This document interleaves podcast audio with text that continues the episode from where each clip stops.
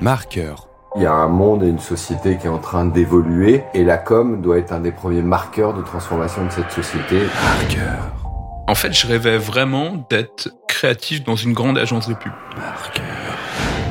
Marqueur. Marqueur, c'est le podcast des étudiants en com qui questionne la com. Marqueur. Marqueur, nouvel épisode. Nous sommes aujourd'hui avec Anaé et Babette. Anaé a 20 ans, Babette 21. Elles sont toutes les deux étudiantes à Sub de Pub. Bienvenue. Merci. Anaé, pourquoi est-ce que tu as choisi la com? Ce qui me motive, c'est euh, d'avoir un impact euh, positif sur euh, la société et, et de faire passer des messages importants à, à des gens.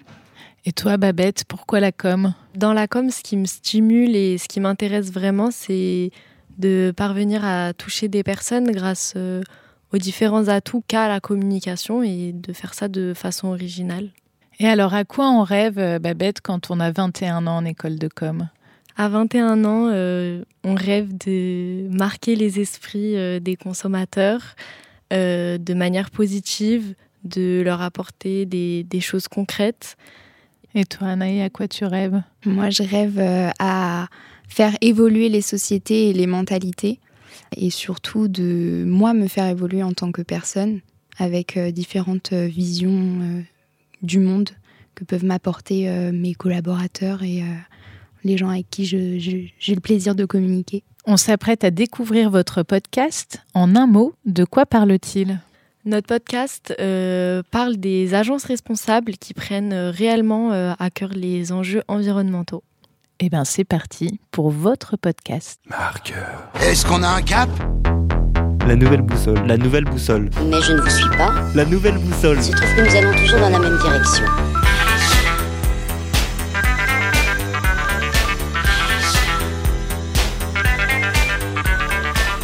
La nouvelle boussole. Bonjour, je suis Anaë.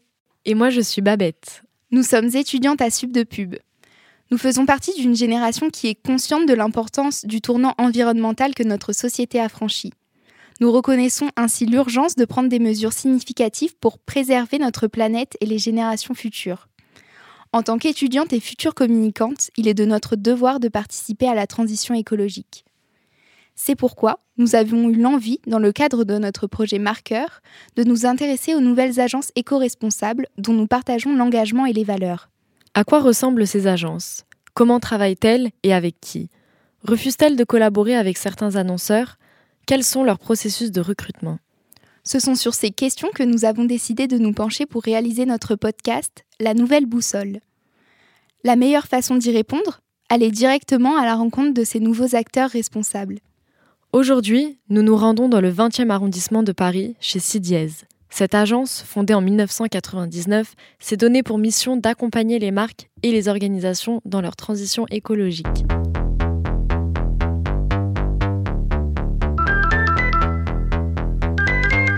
Ah, voilà Gildas justement, le fondateur de Sidiez. Bonjour. En quoi la communication est un levier selon toi? Le sujet principal, c'est le sujet des représentations sociales. C'est-à-dire que on a le droit, dans notre pays euh, libéral, capitaliste, on a le droit de mettre des images et des mots sur les murs de la ville, quoi. Et ça nous donne une énorme responsabilité. Qu'est-ce que les marques et leurs agences dessinent comme modèle? Qu'est-ce que c'est qu'un homme? Qu'est-ce que c'est qu'une femme? Qu'est-ce que c'est que le bonheur? Qu'est-ce que c'est que le désir? Qu'est-ce que c'est que la réussite? Et ça, ça, ça c'est vraiment des représentations qu'on manipule tous les jours. La deuxième, c'est que j'aime bien répéter qu'on n'est pas des passe-plats. On est là aussi, on a une intention. Euh, quand on, si on vient nous voir en nous disant, euh, voilà, le, nouveau KFC est, green et il est plus écolo parce que euh, y a plus de viande, je sais pas quoi, euh, filière bovine, ça me suffit pas parce que je pense que on a un devoir aussi, en tout cas chez Siliez, d'aborder le modèle économique. Nous, ce qui nous intéresse, c'est la durabilité des organisations.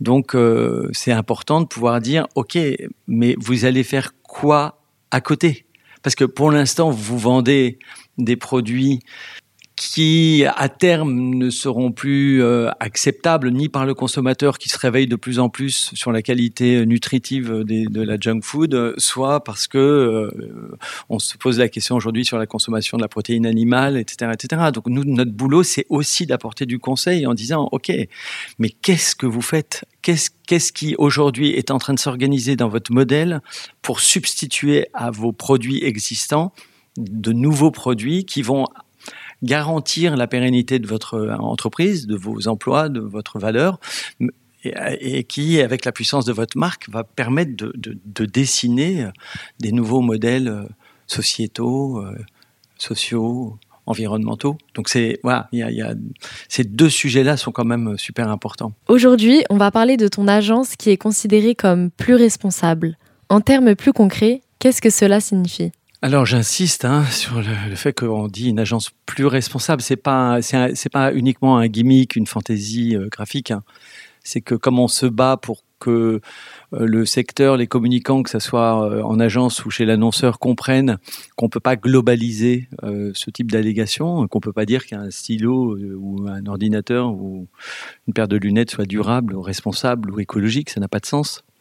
C'est juste comprendre que quand on dit plus responsable, on dit plus responsable par rapport à quoi? Sur quels critères? C'est vraiment un sujet de réflexion en se disant, en fait, si un communicant ou un marketeur se pose la question de, d'un, produit ou d'un service qui est plus responsable, la, deuxième question dans le brief, c'est ah bon, en quoi? Et là, on ouvre la, on, ouvre, on ouvre la porte à une vraie conversation. Ah bon, c'est plus responsable que ça? Ah ouais, ok, mais c'est quoi les critères? Comment est-ce que ça se mesure? Et puis depuis quand est-ce que c'est plus responsable? Et. Pourquoi avoir décidé de créer une agence plus responsable? Je n'ai pas du tout créé une agence de communication plus responsable. J'ai créé une agence de communication en décembre 99, euh, sans aucune euh, connaissance ou expertise sur les, sujets de la transition écologique. J'ai découvert le sujet en, euh, en, 2003 avec un brief de l'ADEME sur comment parler du dérèglement climatique aux enfants. Et là, j'ai commencé à ouvrir le, dossier, j'ai commencé à regarder, à lire, et là, je me suis dit qu'il y avait un problème dans, le, dans ma vie et dans le système. Et je trouvais ça effarant qu'il y ait un, un, sujet qui était énorme, énormissime, et que personne n'en parlait. En tout cas, moi, dans ma vie de communicant, donc plutôt attentif au mouvement du monde et au mouvement des entreprises, euh, je savais pas du tout ce que c'était. Et ça, ça m'a, ça a changé le cours de ma vie. Et du coup, je me suis posé la question de savoir comment est-ce que nous on pouvait euh, faire quelque chose.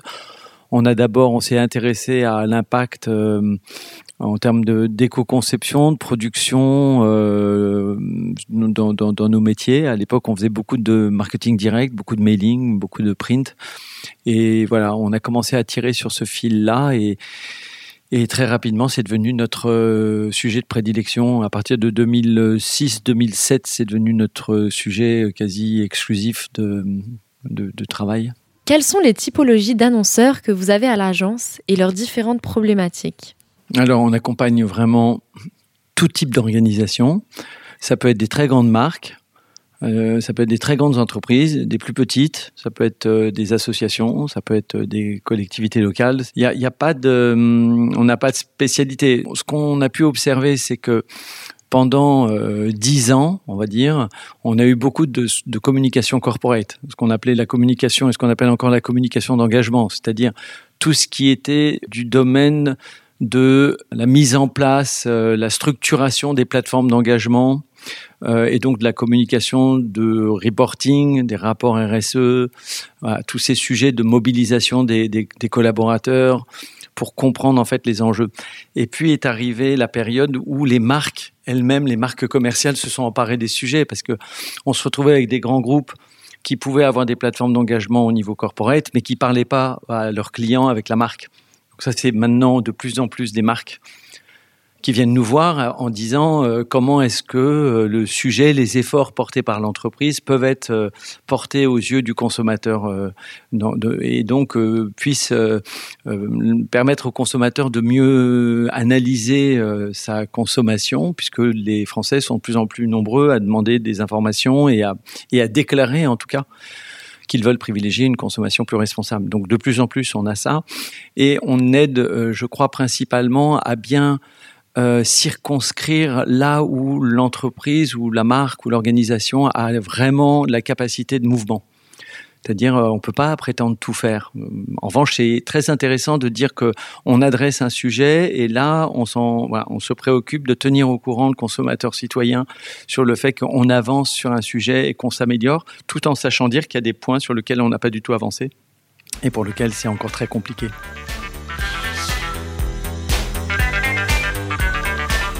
La nouvelle boussole. On a aussi croisé Laurie, Enora et Océane. Elles nous ont raconté toutes les trois leur parcours. Bonjour.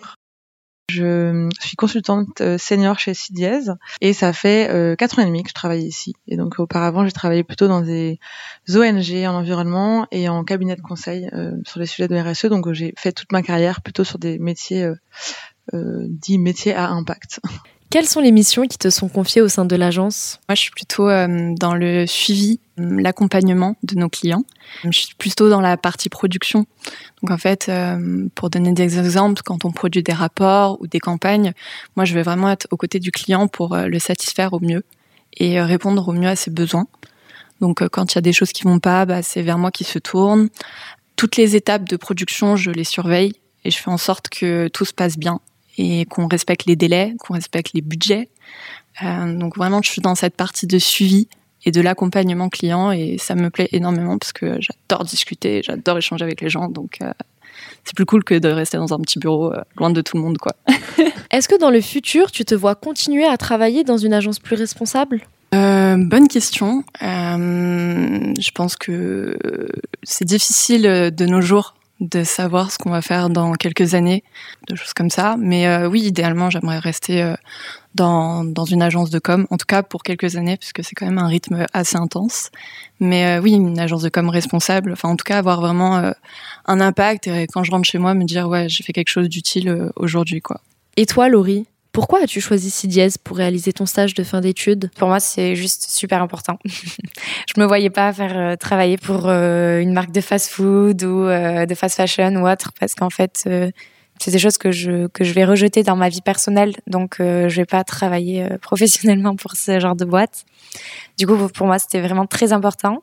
Et CDS proposait du coup un bon équilibre tout en travaillant quand même pour des grands clients, on va dire, et euh, du coup, c'est vrai que c'est intéressant et c'est challengeant aussi de voir euh, ce qu'on peut proposer euh, pour les accompagner dans ce changement.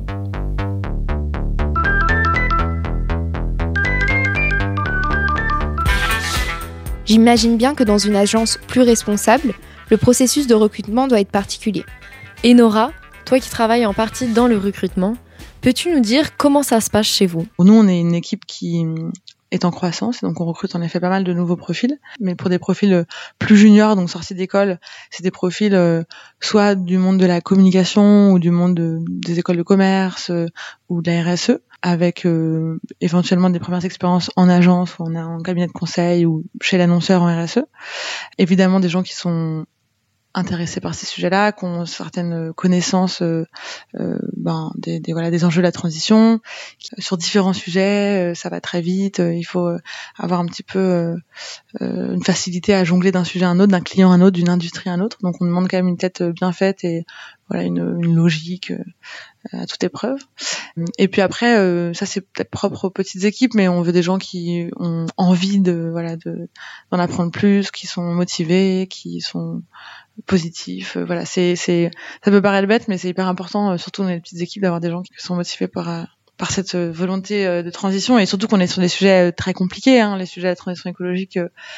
Bah, je vous apprends rien, mais c'est compliqué. Donc quand on a le nez là-dedans toute la journée, qu'on lit des chiffres, des études, qu'on voit les crises qui sont en train de s'accélérer une à une, ben il faut continuer à rester positif. Et donc c'est ça demande aussi une certaine force de, de voilà de rester positif euh, face à ça. Pour en savoir un peu plus sur vos priorités et valeurs, je me demandais si vous seriez carrément prêt à embaucher quelqu'un qui n'a pas autant de compétences dans le domaine de la communication, mais qui serait plus engagé écologiquement. Bah non, pas vraiment. Je pense que c'est un mix des deux. Euh, une personne qui est extrêmement euh, engagée Après, c'est différent. Enfin, c'est difficile à dire parce qu'une personne qui est très engagée, ça veut dire quoi déjà être très engagée? Est-ce que c'est juste dans ta tête? Est-ce que c'est parce que tu lis beaucoup ou est-ce que c'est parce que tous les jours tu travailles euh, en bénévolat pour l'Oxfam ou la Croix-Rouge?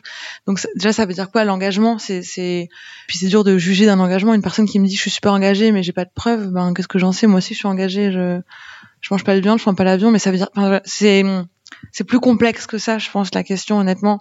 Quelqu'un qui me dit je suis hyper engagé, preuve en est, j'ai fait euh, des expériences de bénévolat dans 15 associations et bah c'est super, là, c'est top. Par contre, je suis très engagée, mais juste euh, je mange plus de viande, bon bah c'est chouette, mais moi je ça me change rien dans mon voilà, donc euh, donc c'est un mix de tout, évidemment qu'il faut des personnes qui mais, mais comme je vous le dis, honnêtement, dans notre métier, il n'y a pas de gens qui candidatent qui sont pas intéressés par ce sujet parce qu'ils nous connaissent pas. Les gens qui sont pas forcément engagés ou pas dans une volonté de s'engager, euh, ils, ils entendent pas parler de nous, ils préfèrent aller dans des grandes agences euh, plus classiques, plus traditionnelles, je pense. Et Nora, est-ce que tu penses que le sujet de la RSE est suffisamment traité dans les écoles supérieures?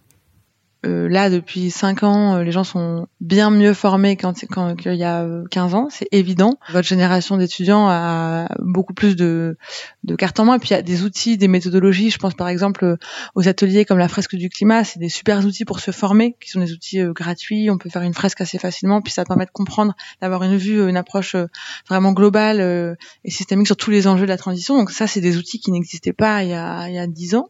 Avec l'explosion des crises qu'on est en train de traverser, ça a généré davantage de formation, de contenu, d'outils, de méthodologie. Et donc, du coup, maintenant, il y a une facilité à se former. La nouvelle boussole. Intéressons-nous maintenant à vos clients et à la manière dont vous répondez à leurs briefs. Vous arrive-t-il parfois de refuser la demande d'un annonceur? C'est marrant parce que j'ai publié euh, ma dernière tribune dans Stratégie. Je fais une tribune tous les tous les mois dans Strat sur ces sujets-là et c'est là-dessus, c'est sur la déontologie, c'est-à-dire la règle. Et je raconte que dans mes interventions dans les écoles de commerce ou dans les écoles de com, cette question est de plus en plus euh, euh, récurrente. Et euh, on entend beaucoup, euh, je, dis dans mon papier, euh, est-ce que vous travailleriez pour Total? Donc la grande question qui est posée, surtout par la nouvelle génération, c'est de dire, il y a des gentils, puis il y a des méchants. nous, oui, c'est arrivé, mais en fait, la question n'est pas de savoir si on travaille avec des gentils ou avec des méchants, parce que c'est très subjectif. J'ai beaucoup dit que les gens qui font des listes me font flipper. Hein. Quand on commence à mettre des gentils d'un côté, des méchants de l'autre. Moi, en tant qu'historien, c'est vraiment quelque chose qui me fait très peur. Il y a des gens qui sont dans la, qui ont des, propositions de valeurs euh, très écologiques et qui sont absolument odieux dans la relation humaine avec leurs agences. Euh, il y a des gens absolument charmants qui, euh, qui font du fossile ou du nucléaire. Donc c'est vraiment donc nous ce qui nous intéresse c'est les conditions du brief et les conditions de la collaboration. Et ça on pose ce sujet-là parce qu'en fait, euh, nous, on est une entreprise à mission. Notre mission, elle est assez claire, c'est de se poser la question à chaque fois, de dire est-ce que on va mettre en mouvement l'entreprise? Est-ce que l'on va l'aider à accélérer euh, sur ses impacts? Donc, euh, quand on a un brief qui ne correspond pas à ce mouvement-là, si on me demande de faire un stand ou des kakémonos pour une entreprise, même si c'est une entreprise durable, c'est pas le sujet en fait. Notre sujet, c'est vraiment de voir à quel endroit euh, dans le champ euh, du contrat, à quel endroit est-ce qu'on va euh, impacter les publics qui vont être adressés. Du coup, on fait une mesure d'impact maintenant avec nos clients en fin d'année pour essayer de voilà, d'avoir une bonne connaissance, de savoir si ce qu'on fait bouge l'entreprise, bouge ses publics, bouge ses modes opératoires aussi. Donc, euh, et, je me souviens, un journaliste une fois m'avait posé cette question il y a fort longtemps, il y a au moins une dizaine d'années, m'avait dit Est-ce que vous avez déjà refusé un client? Euh, Et ça m'avait un petit peu agacé. Je lui avais dit que oui. La journaliste voulait absolument que je lui que je lui dise qui c'était. Je, je trouvais pas ça très intéressant. Et je lui avais euh, répondu, euh, pas très gentiment d'ailleurs. Je lui avais répondu que elle posait pas la bonne question et que la question qu'elle aurait dû me poser très vite, c'était oui, mais c'était combien? Parce que on peut être bravache et dire euh, je ne prends pas ce sujet-là parce que vraiment c'est pas éthique, etc. Parce que c'est 20 000 euros, 40 000 euros. Mais on dit quoi 400 000 et à 4 millions. C'est là où on voit aussi la, la, la solidité, la robustesse euh, de l'entreprise c'est des questions qui sont rapides à poser, mais qui en fait sont des vrais sujets de stratégie. C'est pour ça que la déontologie, telle qu'on l'a mis en place à l'agence, c'est hyper important parce que ça donne, c'est mon papier, ça donne une boussole, quoi, ça donne un repère pour se dire euh, est-ce qu'on est bien là où il faut être? Et du coup, euh, ça tue le débat en interne parce que euh, on n'est pas au café du commerce. On peut discuter vraiment et qualifier en fait si c'est bien notre job, quoi. Pour finir, on a demandé leurs conseils pour les étudiants en communication. Se nourrir, rester ouvert à la rencontre, aux échanges et puis oser oser en fait échanger comme vous avez fait là vous nous avez contacté est-ce qu'on peut faire un podcast? Bah c'est chouette enfin ouais au pire, on vous dit non, puis basta, ciao. Et au mieux, ça se fait. Lisez. Lisez. Je vous en supplie, lisez. Lisez la presse, lisez des romans, lisez des mangas, lisez. Mais soyez curieux. Alors, moi, je pense, je pense qu'on a un métier qui quand même pour, pour les métiers de conseil, hein, parce qu'après, pour la, pour la création, c'est un peu différent, mais on a besoin de bien employer les mots, on a besoin de bien préciser nos pensées on a besoin d'élaborer euh, une conviction et d'être capable de la défendre, de la partager, de l'étayer, de la modifier. Et ça, on a besoin de vocabulaire.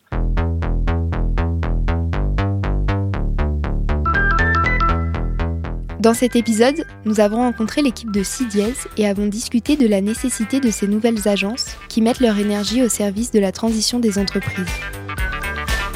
Ici, les actions mises en place sont concrètes et spécialisées. CIDIES accompagne les entreprises sur différents points stratégiques et vise à susciter l'engagement humain et environnemental. Réaliser ce podcast nous a conforté dans l'idée que nous pouvons faire de la communication sans renoncer à nos valeurs. C'était La Nouvelle Boussole, le podcast des nouveaux communicants engagés. Marqueur